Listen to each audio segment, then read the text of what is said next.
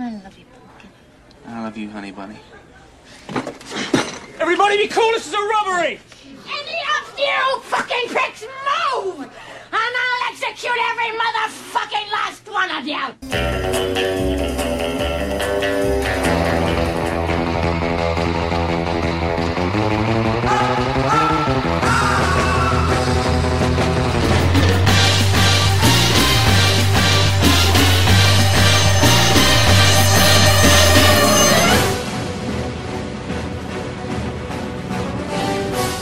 Estás entrando al mundo del cine y su música.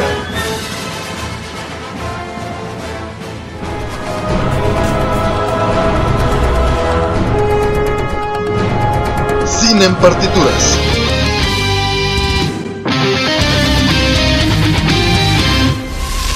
Hola, soy Robert García. Y yo soy Manu García, sean todos bienvenidos una vez más a Cine en Partitura. Recuerden que nos pueden escuchar en cabinadigital.com todos los miércoles a las 2 de la tarde. Y bueno, hoy estoy muy emocionado porque vamos a hablar una vez más de un director. ¿De quién vamos a hablar el día de hoy, Robert? Cuéntanos. Muy bien, vamos a hablar de Timothy Walter Burton, que es un director, productor, escritor y animador estadounidense, originario de Burbank, California, pero es mejor conocido como Tim Tim, Burton. Burton. Así es. Y bueno, Tim Burton es un personaje, no es un director que ha marcado un estilo muy peculiar de él, que ya casi con cinco décadas de, de trabajo y con más de 20 largometrajes, creo que ha posicionado, como te comento, su estilo dentro de Hollywood, ¿no? Todo es muy característico, sus personajes extraños, su imaginación desbordante, todos estos mundos raros a donde nos sumerge Tim Burton con cada una de sus películas, nos hace que nos atrape. La verdad es que a mí me encanta y es uno de mis directores favoritos también. No lo mencioné en el top de la otra vez, pero es un personaje que creo que he visto todas sus películas, entonces, y mucha gente seguro que las ha visto. Así es, Robert. La verdad es que Tim Burton nos ha entregado largometrajes con muy buena calidad, Sí. que como dices ha marcado un estilo y la verdad es que muchos aspiramos a llegar a tener el talento que él porque pues es multifacético y la verdad es que él desde pequeño fue inspirado por un escritor muy importante, Edgar Allan Poe. Como muchos se han de imaginar, pues claro que tenía que, que tener una inspiración a alguien como este escritor. Además de que siempre fue aficionado por los cómics y finalmente por las películas de terror. Es por eso que todas sus historias y todos sus Sí. personajes tienen este aspecto sombrío, Sí. este eh, eh, como esta parte Ese toque que quizá muchos no sé. ocultamos, ¿no? Que no queremos como admitir que tenemos un lado oscuro, así es que por eso este este gran director ha logrado marcar y dejar su sello, ¿no? Sí, yo creo que tiene un estilo muy particular, pero no sé tú qué opinas, Manu, en qué, en qué se caracteriza, caracteriza o por qué es reconocida esta parte de la filmografía de Tim Burton. Da- Oye, ¿te parece si hacemos como uno y uno de pues de qué es lo que nosotros hemos visto y que notamos en estas películas? Por ejemplo, yo recuerdo que muchas de sus secuencias de apertura en todos sus largometrajes inician con una toma aérea, como no sé si lo has Sí. notado. Sí, sí, sí, es cierto que inician con planos generales o tomas aéreas, es cierto. Yo lo que te puedo, eh, no sé, rescatar de sus películas son sus personajes, ¿no? Todos son personajes un tanto solitarios, un tanto rebeldes también, sí, como que esos personajes que no encajan en la sociedad. Exacto. Y lo vamos a ver en muchas de sus películas, ¿no? Yo creo que ese es un aspecto de- que, que detona todas sus, sus historias, ¿no? Y bueno, ahorita que mencionas esto de los Personajes. personajes, también no podemos dejar de lado que ha trabajado con los mismos actores en muchas de sus entregas, por ejemplo. De hecho, ya habíamos hablado de esto, ¿no? De que hay actores que tienen como su mancuerna con el director-actor, que, que es muy buena, que es como una perfecta combinación. Y en este caso, eh, su inspiración principal, pues es Johnny Depp, ¿no? Que lo vemos en casi la gran mayoría de su filmogra- filmografía. Así desde- es, hablamos de 20 largometrajes y por lo menos ha de estar participando en unos 10, que Sí, es la claro. mitad, si no es que más, ¿no? Sí, También sí. Su musa, Ah, claro, su ex esposa, ahora Elena Boham Carter, que también participa en varios de sus películas. A mí me ha gustado mucho y de hecho han, ha estado juntos Johnny Depp con Elena Boham Carter también. sí han sido como su dúo dinámico como Sí. actores y, y la verdad es que son muy buenos y son entregas Oye. distintas y lo hacen bastante bien. Te cuento así un dato curioso Sí, de Johnny claro. Depp. A ver. Eh, ¿Sabes que él es padrino de uno de los hijos de Tim Burton? No. O sea, es tanta su relación que, que justamente pues es muy muy cercana. Pero claro, al final del día pues es evidente y claro que podemos creer que puede llegar uno más allá de, de un simple actor, director, Claro. ¿no? O sea, hay Oye, una amistad aparte- de por medio. Aparte de estar pues en tantas películas juntos, creo que lo merece, ¿no? Así es, Robert. Bueno, algo también importante hablando de los actores o de sus personajes es que siempre hay una chica rubia. Siempre hay un personaje rubio. Podemos Sí. verlo en El Hombre de Manos de Tijeras, Batman. en Alicia en el País de las Maravillas. Sí. Entonces, eso también es muy recurrente.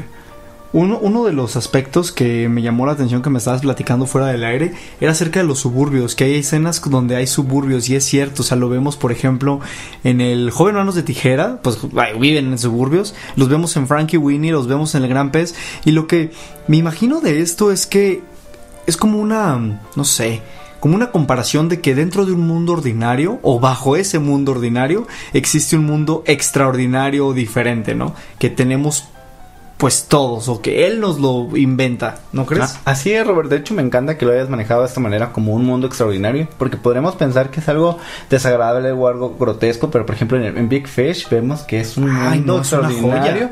También partimos de, de un suburbio, ¿no? Que sería Claro. como un vecindario que, que detrás de esa normalidad, pues puede haber grandes historias, ¿no?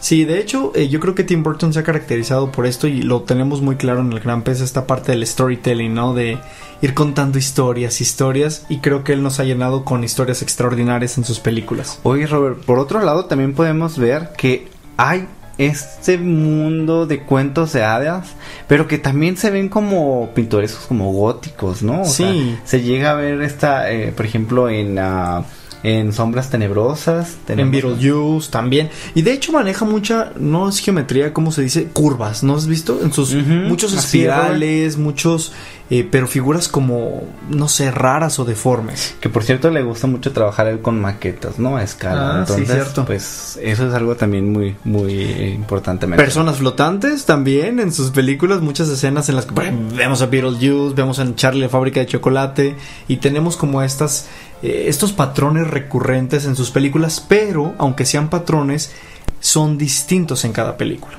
Así es. Y finalmente, que a mí me encanta decir esto, es las los planos generales de la luna llena. La verdad Sí, es que a mí me encanta y me sí, cierto. Me, me encanta esa parte de él. Pero bueno, ¿qué te parece, Robert, si nos vamos de una vez a los inicios? ¿De dónde Va, viene la- Tim. Burton? ¿Cuáles son Muy sus bueno. raíces? Bueno, él estudió en, las, eh, en el Instituto de Artes de California, pero empezó a trabajar en Disney, sí, en los estudios como animador. Muy Entonces, humildemente. Muy, ah, muy así de que, ah, pues me fui a trabajar a Disney. No, la verdad es que está bastante padre, porque aunque vemos que la, la animación de Disney no tiene nada que ver con la animación que nos propone Burton en sus películas, creo que le da muy buenas bases. No sé si hasta por nostalgia fue que decidió hacer Alicia en el País de las Maravillas, esta nueva eh, película en live action. Yo creo que viene de ahí, de esa nostalgia y de ese cariño que tuvo por sus inicios en Disney, ¿no crees? Sí, por supuesto. Además que esta fue, Alicia fue la primera vez que hace una producción, una animación en 3D. Y Ay, yo sí, creo cierto, que sí me tuvo acuerdo. mucho que ver este que Walt Disney haya sido su primera oportunidad laboral. Y, y, se, y se dice muy sencillo, pero claro, lo contrataron porque era un hombre muy talentoso, Talentoso, desde, claro. desde ese momento. Y bueno, hablando de Walt Disney, hablando de animación, fíjense que él inició su carrera como director en el 82 con un cortometraje llamado Vincent. Ay, que de hecho lo pueden encontrar en YouTube, búsquenlo. Así Está es, dense, dense el tiempo y vayan y véanlo, porque la verdad son solo seis minutos y esta primera entrega mm, observamos desde ese momento que el stop motion, entonces Sí. pues, ya desde ahí, o sea, es- es- no es tan sencillo hacer una historia en stop motion, No. así sean seis minutos, la verdad es que toma muchísimo Ay, tiempo. Si hasta si no es stop motion, nos toma un montón grabar un cortometraje, mano. Así es, Robert, tienes razón. Y bueno, algo que a mí me encanta de, de, de, de cómo creció Tim Burton tan rápido es que dos años después, en 1984, entrega Frankenweenie. Ay, el perrito, ¿verdad? Sí, así es. Es esta historia narrada en blanco y negro y nos presenta a Víctor, un joven que pierde a su perro en un accidente de tráfico. Algo trágico, algo ahí Sí. medio nostálgico. ¿Y qué creen que hace este personaje? Es que Víctor lo que hace es, ah, pues me voy a inspirar en Frankenstein. Frankenstein y revivo a mi perro. Así es. Entonces, esta, este cortometraje, eh, de alguna manera, fue visible. Y entonces, un actor y comediante llamado Paul Rubin eh, decidió contratar a Tim Burton y le dijo así como de, ¿sabes qué? ¿Por qué no diriges un proyecto que tengo en mente?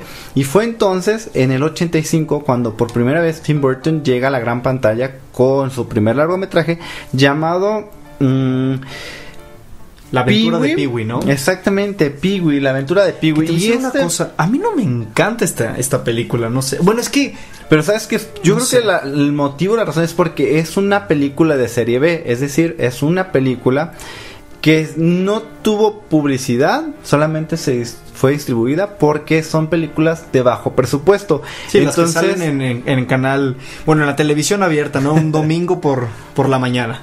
Pero aquí lo importante es que fue gracias a la a que este actor Paul Ruben dijo, ah, este, este, director tiene talento, Tim Burton tiene que estar en mi proyecto y la verdad aún siendo una historia quizá muy banal, muy absurda de un, de un adulto con mentalidad infantil y que le da vida e inventa pues todas sus ideas, pues la verdad es que fue la primera oportunidad y se arriesgó. Y es entonces cuando llega en 1989, ¿qué película, Robert? Pues una de las más famosas que lo salcó del anonimato, Beetlejuice. Extraordinaria película de este fantasma extrovertido y loco, donde aparece pues Winona Ryder, Michael Keaton también.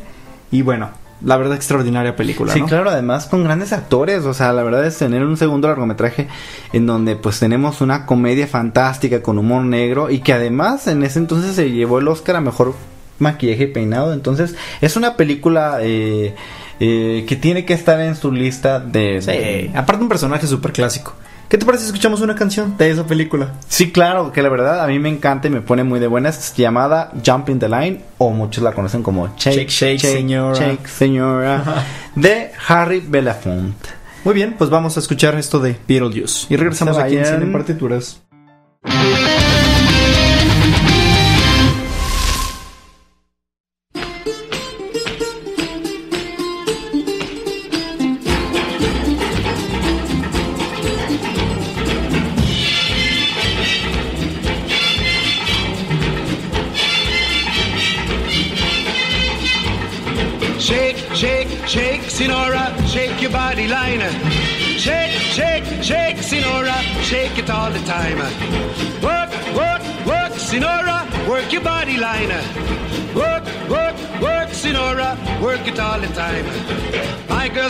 Sonora.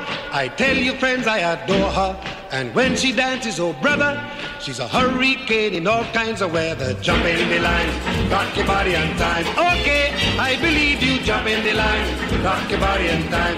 Okay, I believe you. Jump in the line, rock your body on time. Okay, I believe you. Jump in the line, rock your body on time. Shake, shake, shake, Sinora, shake your body line. Work, Shake, shake, shake, Sinora, shake it all the time. Work, work, work, Sinora, work your body line.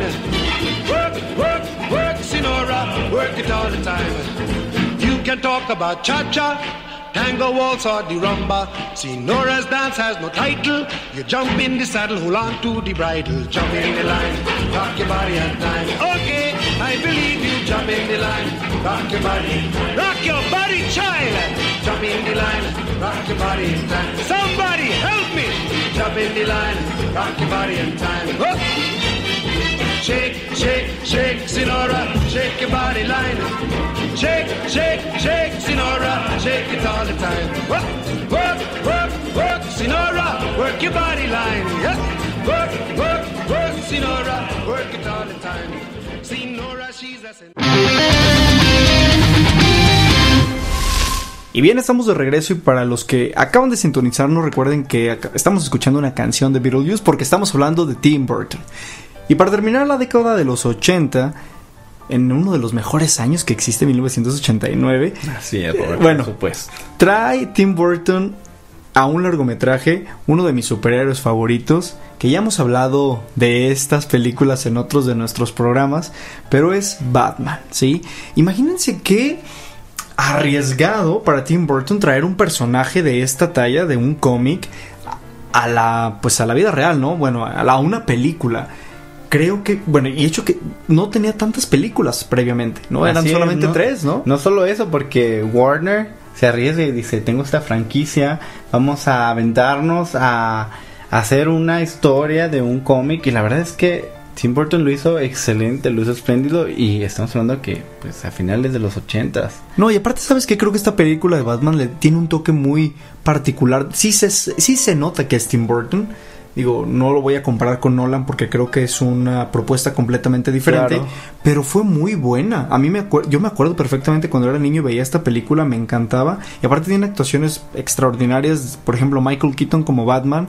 Sale Jack Nicholson como el Guasón, que fue extraordinario en su momento. Y también sale esta actriz, ¿cómo se llama? Se me olvida el nombre. Kim Basinger. Sí, exactamente, que ella era pues la chica, la, la, la protagonista, la, la damisela en peligro, ¿no? Digámoslo así. Y la verdad es que estuvo muy bien esta película, de hecho ganó también un Oscar a Mejor Diseño de Producción y creo que fue una propuesta muy buena de Tim Burton y arriesgada y acertada el haber hecho Batman. Que por cierto, en esta entrega, en su primera vez que incursiona en el mundo de los superhéroes, esta película se convirtió en su primer título taquillero y Sí. obtuvo 411 millones de dólares. Órale. Imagínate esta cantidad al final, a finales de los 80, pues es increíble. No, claro, Siendo es que- su cuarto largometraje, si no me equivoco. Sí, o sea, digo, la verdad es que Batman siempre ha impactado. A mí me gusta mucho este personaje y la verdad, muy, muy buen trabajo de Tim Burton, con su sello muy peculiar. Así es, y como mencionas el labor de los actores, ahí se nota el trabajo del director. Sí, claro. cómo los actores lograron eh, tener este este entrega este vínculo porque se sienten los actores y como dice Jack Nicholson y Michael Keaton No, y hay que considerar algo importante, Manu. No había tantos efectos especiales como los hay ahorita. Sí, entonces creo que hizo un trabajo extraordinario con los recursos que tenía en ese momento Tim Burton, ¿no? Entonces, bueno, pero llegamos a los 90. Y una de sus mejores obras y trabajos que tuvimos, pues es El joven manos de tijera. ¿Quién no recuerda esta historia tan triste, tan tierna, tan bonita? Bueno, tiene como varios matices de este chico interpretado por Johnny Depp, que es como una especie de humano creado, bueno, que tiene tijeras en la mano, en las manos, ¿sí? Y vemos cómo este personaje se va adaptando a la vida de los suburbios. Aparece Winona Ryder otra vez, pero Así ahora es, rubia. claro. Sí, y esta relación de que existe entre esos dos personajes es bastante linda. A mí me gusta mucho. Yo me acuerdo que yo, a mí me hacía llorar. Yo lo Sí, veía, fue en manos de tijera. Y ahora así de, ay, pobrecito. O sea, cómo ni siquiera puede agarrar algo para comer esta escena. ¿Te acuerdas en las que están como que desayunando? y el pobre, pues no podía comer. O sea, y tiene, aparte tiene su, su cara toda llena de cicatrices. cicatrices, porque, claro. pues, claro, o sea, se, daña con las tijeras. Luego hay una escena que me encanta mucho donde está tallando el hielo y está Sí, haciendo esa está figuras. increíble. Muy, muy bonita. Y bueno, la verdad es que es visualmente es muy buena y la propuesta que, que nos trae Burton para ese entonces yo creo que era era novedoso, ¿no? Ver un personaje, como decíamos, ¿no? Que se siente fuera del lugar, pero que se tiene que adaptar a este Claro. mundo y donde sí de por sí ya sabemos que la gente somos muy obvias y que no podemos evitar voltear a ver Algo raro, discretamente extraño. algo Mm. extraño. Entonces, la verdad es que no por algo yo creo que Johnny Depp llegó a, a, a, pues a trabajar por primera vez con, con Tim Burton y logró hacerlo muy bien y como Claro. dices eh, De hecho, te cuento otro dato curioso. De hecho, el personaje no iba a ser para Depp, sino que, no sé, por obra del destino, lo eligen a él y creo que fue muy acertado porque literal inmortalizó a un personaje. ¿Quién no conoce al joven Manos de Tijera? Hasta te aseguro que gente que no ha visto la película identifica perfectamente bien al personaje. Entonces, creo que fue un trabajo extraordinario el que hizo con esta película. Y llega después, dos años más, en el 92, y nos deleita nuevamente Tim Burton con Batman. Batman regresa, Batman Returns, que es el título en inglés. Extraordinaria. No, te lo juro que esta te puedo decir que es de mis películas favoritas así de toda la vida, ¿eh? Ver a Danny DeVito como el pingüino y a Michelle Pfeiffer como Gatúbela. Wow, era extraordinario.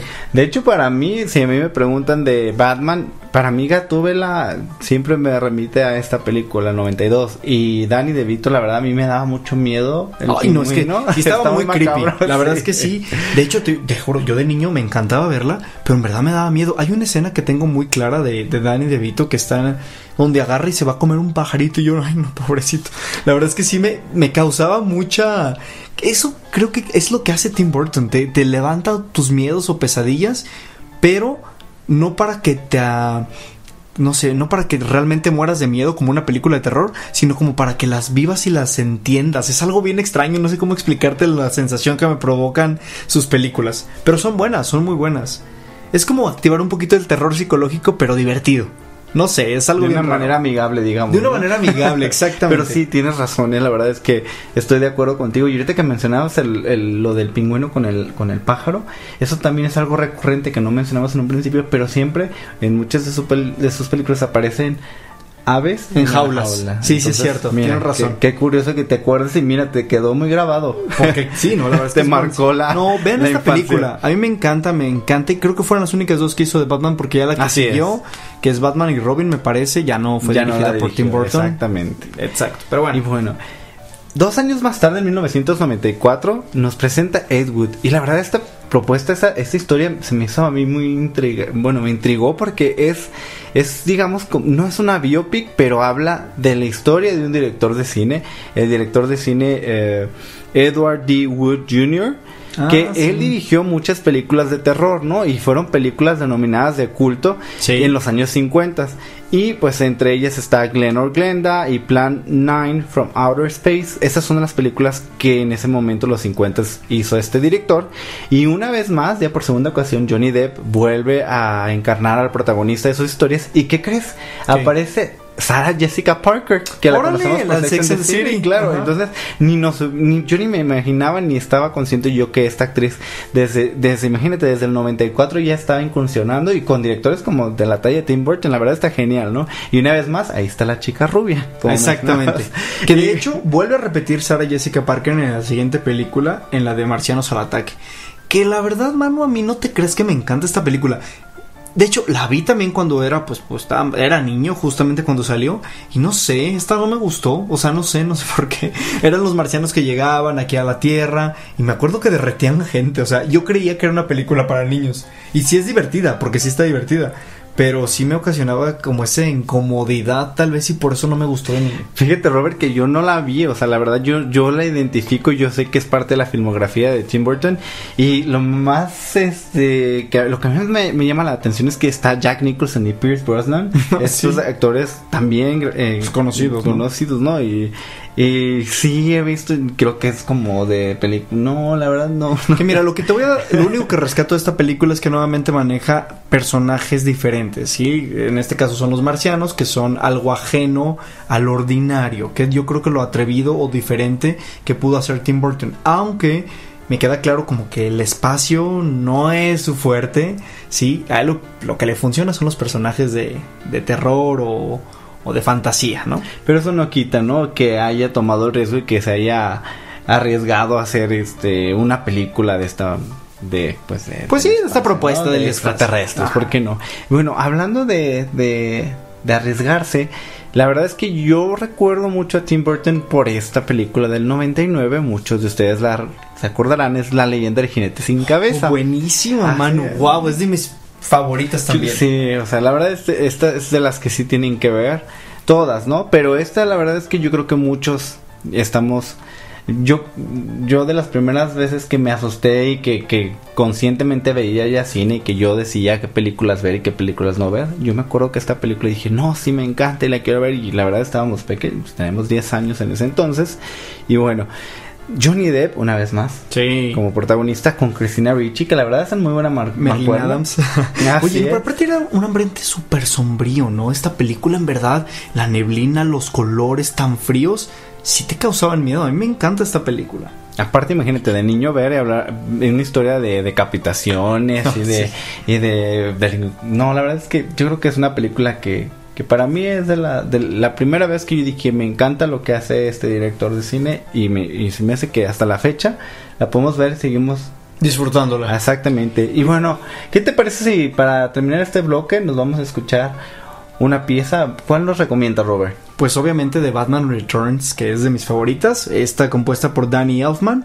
Y vamos a escuchar a la- el tema principal de la película de Batman Regresa. Y regresamos también aquí en Cine Partituras.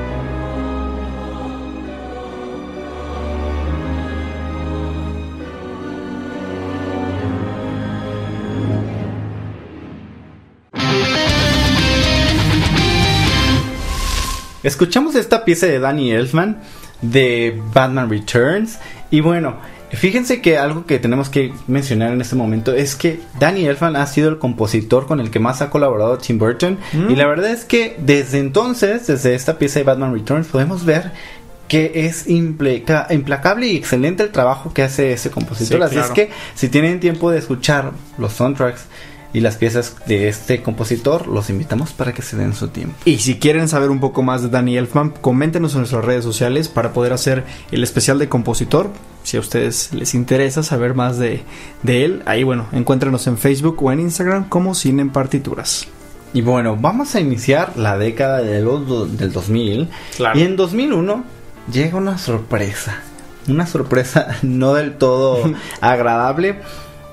El planeta de los simios. Mm, sí. Esta adaptación eh, que hace Tim Burton con actores como Mark Wahlberg, Elena Bonham Carter y Tim Roth, que lo podemos Ah, recordar sí. por Pulp Fiction, Pulp Perros de Fiction. Reserva, Los Ocho Más Odiados, que ha trabajado este actor con Tarantino bastante.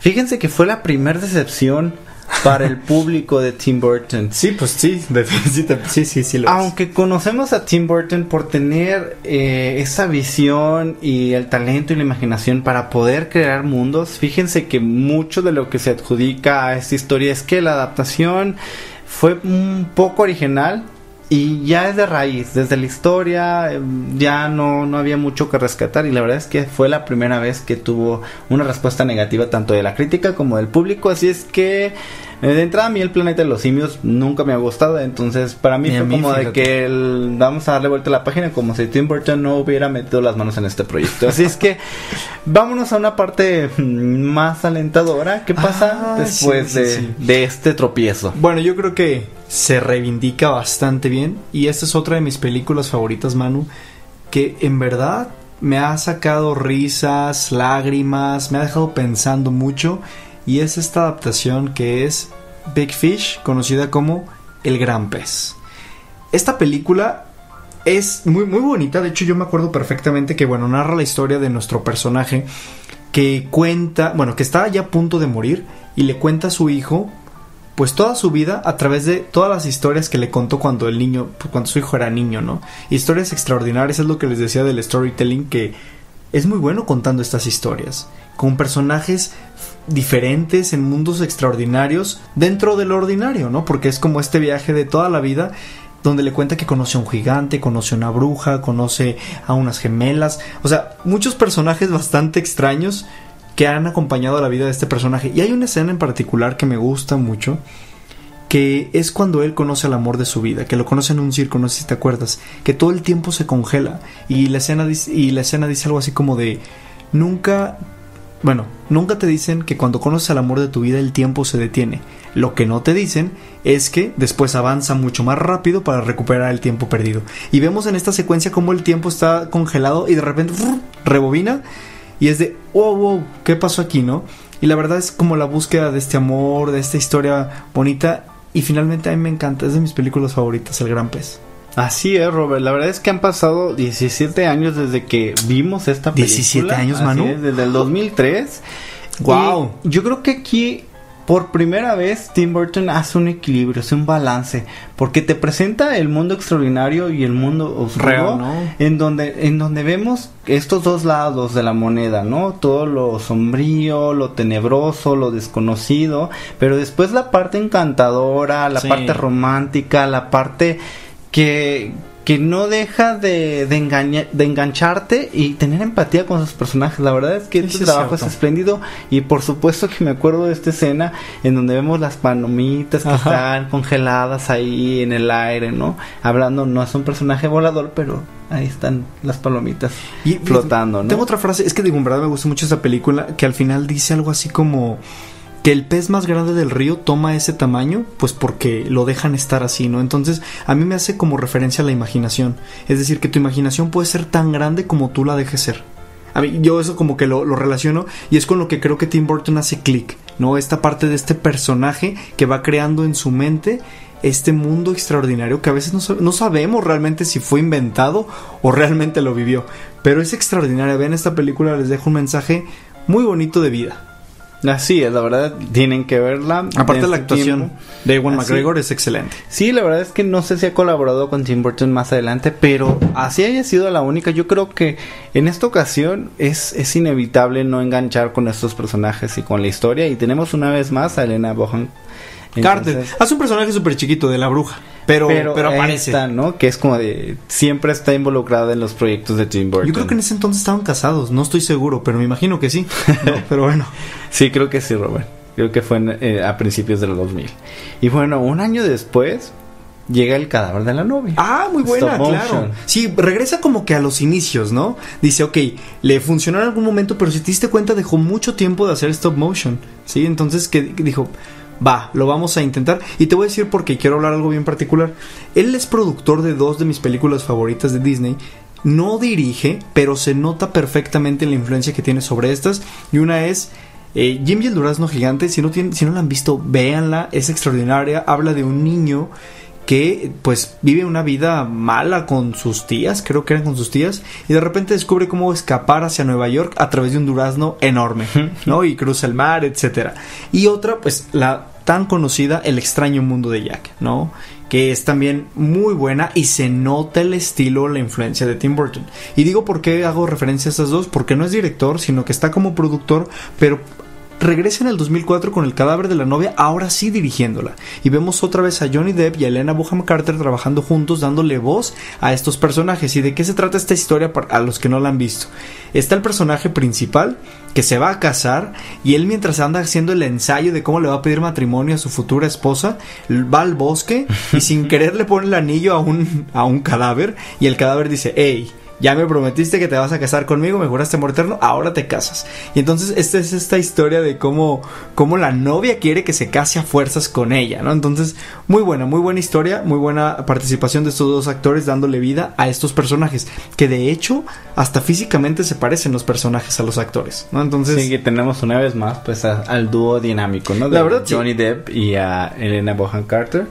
Y también la participación de Emily Watson. ah, sí es cierto, tienes razón, tienes razón. Y algo muy importante que quiero comentar es que no es lo mismo dirigir en animación, entonces también Ah, para eso hay que tener talento. Podemos decir, ay, sí, ya hizo 20 largometrajes, pero No, también no, la no, no, animación, hacer el trabajo de, de- de grabar en estudio las voces y empatar con los actores y la animación, eso No, no, no, es trabajo. bastante complejo, o sea, no, no es nada fácil, pero digamos que traía buenas bases desde que trabajó con Disney, ¿no? Entonces, la verdad es que ha hecho un trabajo extraordinario. Ya, ya debería de, de hacer una nueva entrega, ¿no? Ya, Sí, yo creo que ya. ya. pasó, ya estamos hablando de 16 años. Bueno, en el 2012 Mira, viene si Guillermo otra. del Toro se va a aventar a hacer Pinocho en stop motion, creo que Tim Burton debería hacer- de entregarnos algo. Yo Así. creo estar Tramando. ingeniándose, sí, algo está por medio. Pero bueno, en el 2005 nos llega una, una de sus películas más, más conocidas, eh, contemporáneas, la llamaría Sí. yo, que es Charlie y la fábrica de chocolate. Y por primera vez nos presenta Johnny Depp de- con una caracterización Diferente, un ¿no? tanto extraña, ¿no? Sí, de hecho, bueno, sabemos que esta es una esto es una adaptación también. Hay una película previa en 1971, no me acuerdo por quién fue dirigida, pero existe y bueno, ahora Tim Burton trae su versión muy peculiar, muy a su estilo, bastante divertida. Me acuerdo que a mi hermano Adrián le encantaba ver esta película de niño, de ver cómo llevaba el recorrido de Charlie y todas las travesuras y eh, catástrofes que le iban pasando. Y luego los umpalumpas estaban feos, Manu, pero eran muy característicos también de esta película. ¿no? Oye, algo que yo quería comentar muy, muy chistoso, que es eh, algo ajeno a la película, pero me recuerdo mucho a, a mi infancia, pues es que mis papás son dentistas, entonces aquí vemos que Charlie tiene como este complejo con, con los dientes y con que su padre, su figura paterna era un dentista, y yo decía yo, mira, No será, por eso te gustan los chocolates, ¿verdad, Manu? así yo amo los dulces, pero bueno, vámonos entonces al 2007 y llega una película que sé que te encanta Oh. y la verdad está genial porque es un musical. Sí, qué arriesgado. ¿Te das cuenta cómo Tim Burton ha ido Es evolucionando? Sí, claro. sí, claro. Y ahora nos trae Sweeney Todd, que es una adaptación del musical de Broadway, con la actuación nuevamente de Johnny Depp, Johnny Depp como protagonista y Elena Boham Carter también, que es este barbero, el barbero demoníaco de la calle Fleet, que regresa a Inglaterra a cobrar venganza por haber sido desterrado y separado de su esposa y de su hija, y pues se dedica a cortar gargantas. Pero una extraordinaria adaptación del musical, la verdad no le no sé, o sea, creo que fue muy, muy buena. A mí me encanta. La verdad es que la banda sonora y Oh, la sí. música está genial. Todavía me acuerdo y es como si siento cómo se me enchina la piel y vivo eh, las emociones de los Sí. personajes, los actores. La verdad es que está increíble cómo vocalmente están... Ay, está increíble los dos, Johnny Depp y Elena Bonham Carter. La verdad es que... Y además tenemos a Alan Rickman, ¿no? Ah, que es como también. el villano. Sí, claro. De hecho, bueno, para los que nunca han escuchado cantar a Johnny Depp, les vamos a dejar esta canción llamada Epiphany de Sweeney Todd, interpretada pues por justamente Johnny Depp y Elena Bonham Carter. Y regresamos para escuchar el último bloque de Tim Burton, ¿vale? No se vayan.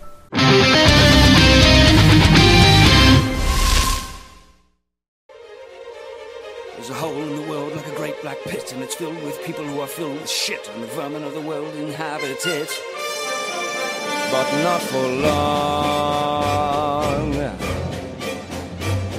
They all deserve to die. Tell you why, Mrs. Lovett, tell you why. Because in all of the whole human race, Mrs. Lovett, there are two kinds of men and only two. There's the one staying put in his proper place, and the one with his foot in the other one's face. Look at me, Mrs. Lovett, look at you. No, we all deserve to die. Even you, Mrs. Lovett, even I. Because the lives of the wicked should be made brief for the rest of us. Death will be a relief. We all deserve to die. And I'll never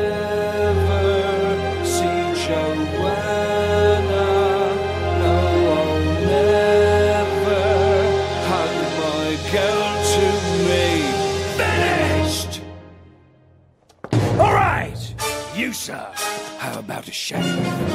Come and visit your good friend Sweeney. You, sir, too, sir. Welcome to the grave. I will have vengeance. I will have salvation. Who, sir? You, sir? No one's in the chair. Come on, come on. Sweeney's waiting. I want you, bleeders. You, sir? Anybody? Gentlemen, I don't be shy. Not one man, no, nor ten men, nor a hundred can assuage me. I will have you and I will get him back, even as he gloats. In the meantime, I'll practice on less honourable throats. And my Lucy lies in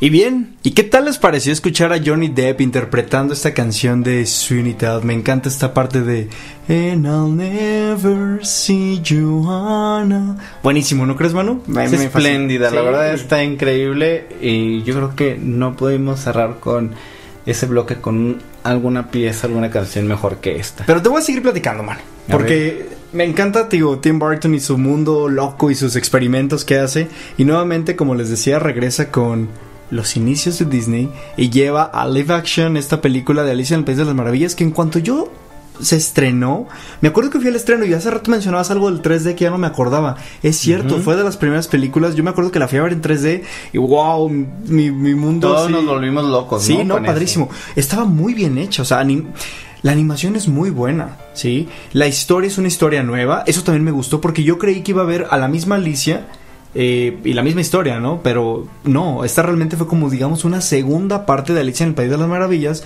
donde Alicia ya está grande y regresa al País de las Maravillas y vemos estos personajes clásicos. Aquí nuevamente Johnny Depp se hace, pues, Presente con el sombrero loco. Sí, ¿no? y aparte una, una caracterización muy peculiar y muy buena del sombrero loco. Sale Elena Boham Carter como la reina de corazones. Sí, Alan Rickman nuevamente aparece como la oruga y etcétera. O sea, vemos muchos personajes y actores que han estado acompañando la carrera de Tim Burton ahora en esta animación que es muy buena. A mí me fascinó, la verdad es que yo la disfruté y la he visto muchísimas veces y la música también me fascina. Entonces, ya después hablaremos de eso. Perfecto, Robert. Bueno. Y yo siempre llego con el lado lamentable. en el 2012, este año que era como, como del fin del mundo y demás, nos presenta es, esta historia llamada Sombras Tenebrosas. Eh, fíjense que está basada en una serie de televisión de los años 60. Ah, sí. ¿Y qué creen? O sea, una vez más decepciona al público. Y aquí lo triste es que no era una historia que dijeras, ah, nada que ver. Pues O sea, no te tiene miedo. como este lado, pues de un vampiro, ¿no? Estamos hablando de un vampiros, sí. vampiro. Entonces, podemos decir que es algo con lo que estaba familiarizado Tim Burton. Y algo interesante es que Johnny Depp se moría por hacer este personaje porque él creció viendo esta serie. Entonces él decía, ah, yo quiero ser el personaje de, de este vampiro llamado Barnabas Collins. Ah, Y entonces cuando ves que Johnny Depp estaba familiarizado con la historia, que incluso querían, este, Tim Burton quería hacer esta historia, pero de, por alguna razón o por muchas razones la crítica no aceptó No. para nada bien esta historia. Y trae buen elenco, trae a Eva Green, trae a Elena Boham Carter, trae a varios actores muy muy buenos. Pero el problema es ese, que teniendo un gran elenco, la verdad es que ninguno sobresale. Todos están como muy apagados, no sé. A lo mejor aquí yo voy a sonar optimista, mano, pero a mí sí me gustó, a mí esta película sí me gusta, de hecho la pueden encontrar que creo que está en Netflix todavía. Ay, a mí sí me entretuvo, a mí yo la yo sí la disfruté. Y bueno, ¿de qué va la historia, no? Es que justo este, este personaje, Bar- Barnabas Collins, rompe el corazón a una bruja. Ah, y entonces la bruja, ¿qué es lo que decide? Pues transformar a este personaje en un vampiro y lo entierra vivo, ¿no? Sí. Está... Sí tiene sus tintes cómicos, pero no, su humor negro aquí a mí la verdad no, no me Sí, no me es que, tanto. ¿sabes qué? Tiene como un... Sí, sí tiene el toque de televisión. Más bien es como eso lo que a la gente probablemente no le gustó. Y, y está mal adaptado, ¿no? Está, es una adaptación de algo de televisión y no, no, no pudieron hacer bien ese brinco de, de tele a, a cine. Y bueno, Ese el mismo año. llega una vez más Frankenweenie. Esta historia de, del perrito que Pero ya no el cortometraje, sino que la adaptación a largo, ¿no? A Exactamente, largometraje. Y la verdad es que está genialmente hecho, o sea, animado. Estábamos diciendo de que del cadáver de la novia hasta, hasta la fecha no había entrado, pero no, eh, ahí ese error. En, en el 2012 presenta Frankenweenie. Sí, sí, es cierto. Y la verdad es que está, a mí creo que me, me gusta, Sí, me gusta linda. la historia. Y aparte muy bien bonita Y, bueno, a mí, ay, ya saben que, que yo me encariño con los cachorritos pokis y, entonces, bueno, sí, también es una muy buena historia, una animación bastante... Eh, Bien hecha. Exactamente, no, y, y la verdad es que es, es, es Tim Burton. y bueno, esa sí me emociona mucho y la verdad es que ay, me moría por hablar de esta película. Dos años después llega Big Eyes, esa historia donde interpretan Sí. Amy Adams y Kirsten Waltz a este matrimonio de, Pintores, de los ¿no? King, ah, exactamente, es Walter King, este pintor que, que, que en los años 50 fue reconocido porque retrataba a niños abandonados con, con los ojos enormes. Exagerados, grandes, sí. Y bueno, ¿de qué va la historia? Resulta que eh, vemos que en realidad la esposa, que es Margaret, es la, es la genio. Sí, ella es la, que hace las obras, ¿no? Exactamente. Y este maldito se las roba y las promociona bajo su nombre. Oye, pero está genial porque este actor, Christopher, Christoph Waltz, la verdad es que... ah, Ah, es muy bueno. eh, eh, eh, ah. Salió en Bastardos sin Gloria, para los que no lo ubican, es el, el malo de Bastardos, o en Django es el, el cazarrecompensas, entonces muy, muy buen actor. Es muy buen actor, la verdad aquí yo cuando vi esta película la verdad me encantó, pero yo no sabía que era Tim Burton. ¿Cómo Yo vi la historia y dije, wow, me encanta, me encanta la actuación de Amy Adams, que por cierto Amy Adams también es muy muy buena actriz. Sí. Y oh sorpresa que, que me doy cuenta que era Tim Burton. Y una vez más, hablando de que se reinventa y que hace propuestas y que, y que se involucra con guiones que no necesariamente vamos a, a llegar a lo habitual. Es que aquí está espléndido y esta película, por favor, véanla, está genial. De hecho, cierra el soundtrack con una canción de Lana del Rey. Entonces, a mí que me encanta Lana, créanme, a mí también me, me- con eso me cautivó. No, pero muy buena. La película está, está bastante padre, me gustó. A mí también me gustó bastante. Pero bueno, aquí estamos en partituras, es que también les tenemos que recomendar soundtracks Claro. y las bandas sonoras. Bueno, fíjense que dos años después, en el 2016, llega Miss Peregrine, una historia que no fue para muchas personas del, del agrado. A mí se me hace bastante interesante una propuesta en donde vemos eh, una historia sobre niños con poderes especiales y tenemos actuaciones como Eva Green, tenemos a Samuel L. Jackson y... eh, a este actor que la verdad a mí me encanta es Asa Butterfield. Este Ah, sí. chavo lo podemos identificar por el niño con el pijama de rayas en Hugo, Hugo Cabré. Exactamente en donde trabaja con Scorsese. Y Sex Education. Así es, es que este actor es buenazo y seguramente nos va a tener, en algún momento yo sé que le van a dar un Oscar y va a tener muy buenos roles más adelante, ya que una vez que ya esté en su, en su edad adulta, porque pues la verdad es que ha tenido muy, muy buenos personajes.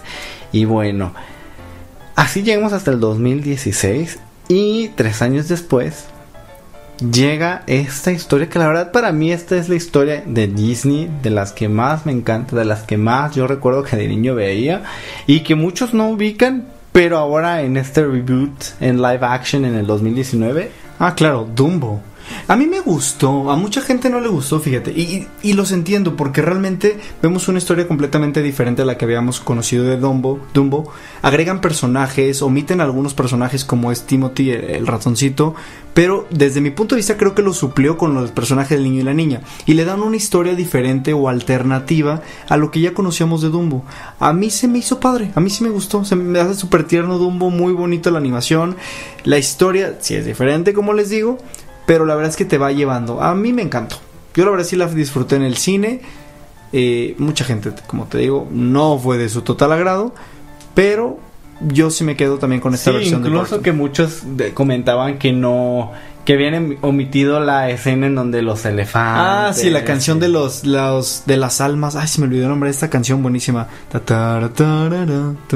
Sí, está muy padre. Pero yo creo que aquí hay que darle también el, el- el voto de confianza a Tim Burton, porque así como en Alicia en el País de las Maravillas es una propuesta, una nueva historia, pues aquí también le dieron la libertad creativa de modificar o de dar una, un giro o agregar a nuevos personajes y es válido, ¿no? Sí, y esa fue y es la última película ya de Tim Burton, Dumbo. Y bueno, veremos más adelante qué es lo que nos pueda Sorprender. Exactamente. Entonces, bueno, vamos a hacer un top, un top, ¿no? ¿Cuáles son tus tres mejores películas o las tus favoritas de, Tim Burton? A ver, ¿cuál? Bueno, para mí creo que ah, bueno, vamos, me voy de atrás hacia adelante, ¿va?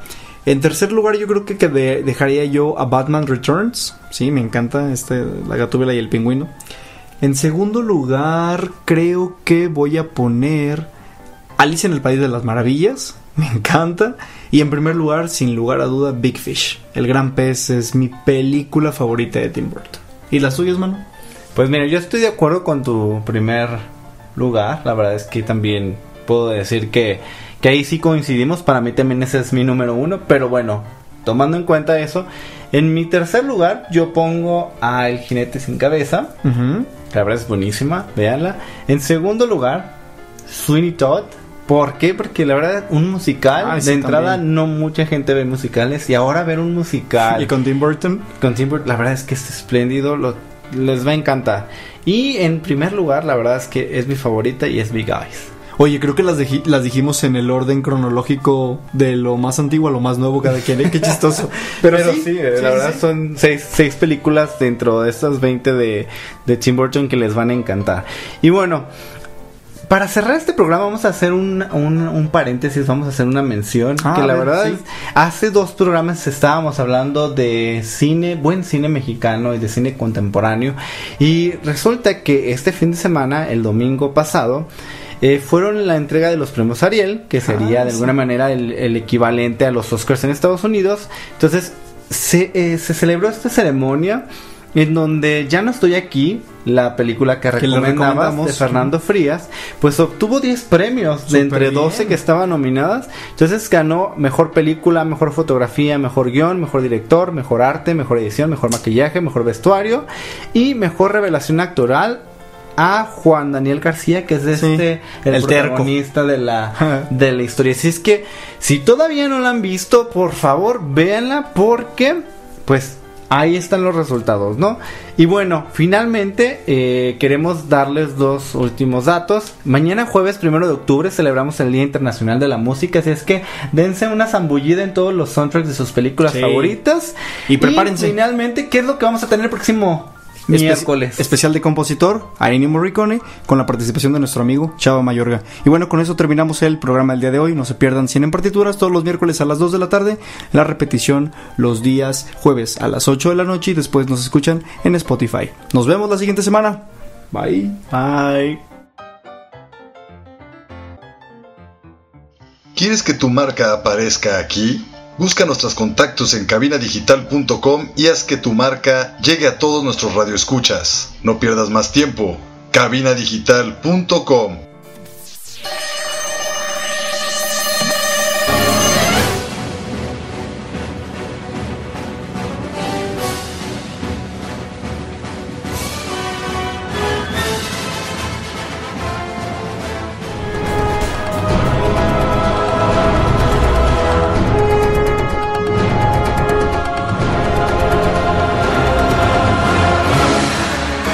en partituras.